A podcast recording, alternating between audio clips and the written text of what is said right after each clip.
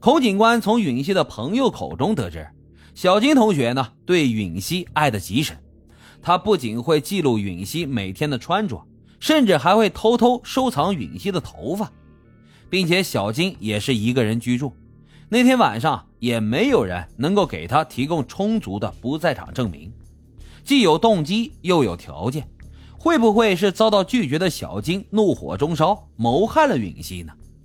可是，如果允熙被谋害的，那他的遗体究竟在哪儿呢？就在这时，前去学校调查的警员带来了一个让人细思极恐的消息：警察发现，兽医系每周都会对实验室用过的动物尸体集中销毁。根据以往的记录，以前每周焚烧的尸体不过是八十斤左右，可案发的那个礼拜。记录上销毁量竟然增多到了二百二十斤，多出来一百四十斤。因为此时已经临近期末考试了，课程基本都结束，更加没有什么大型的牛啊马呀的实验课。按理说，这动物的尸体不该多出来这么多呀？难道是里面混入了什么其他的东西吗？孔警官的心越来越沉，这里面会不会就有陨星呢？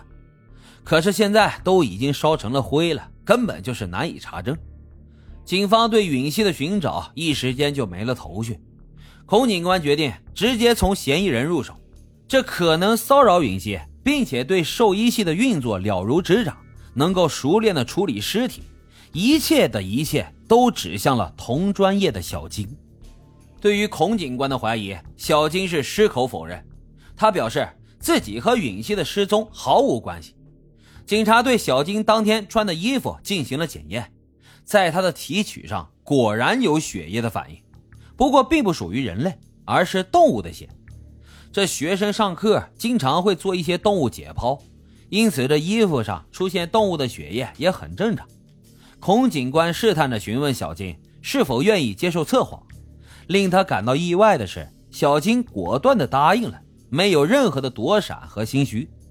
随后，警方的心理专家就对金同学进行了测谎。在回答专家几个问题时，主要生物体征参数均未出现明显的波动，也就是说，小金没有撒谎。那这个结果呢，也再次让案件陷入了死胡同。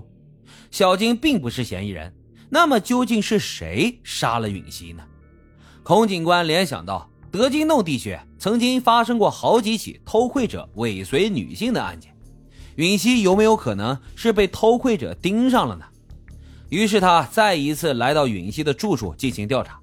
他发现，在允熙住处的对面另外一个空置的房屋里，在那儿可以清楚的看到允熙住处里的所有情况。那是一个空住的单间，也没有人居住。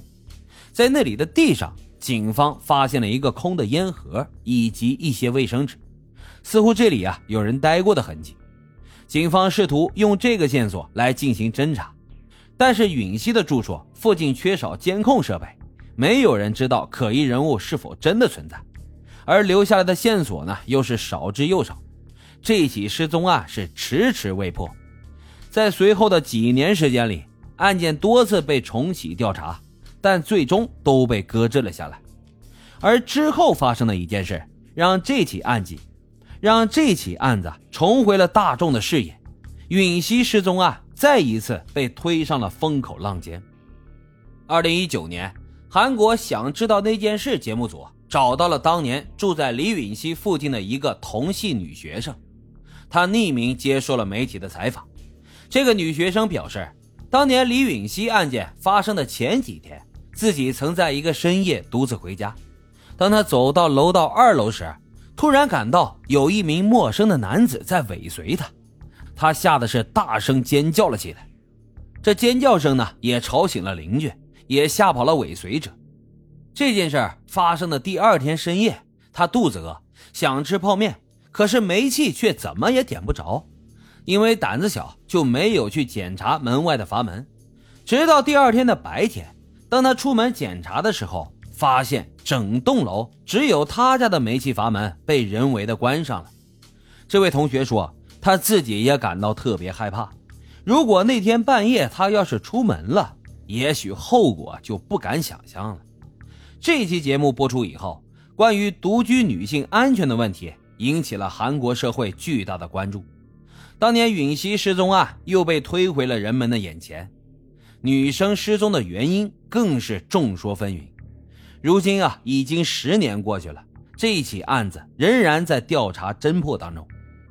李允熙的父母发放了超过三万多张的传单，但至今仍然没有找到任何有关女儿下落的消息。虽然这起失踪案发生在邻国，但也足够让我们所有人警惕。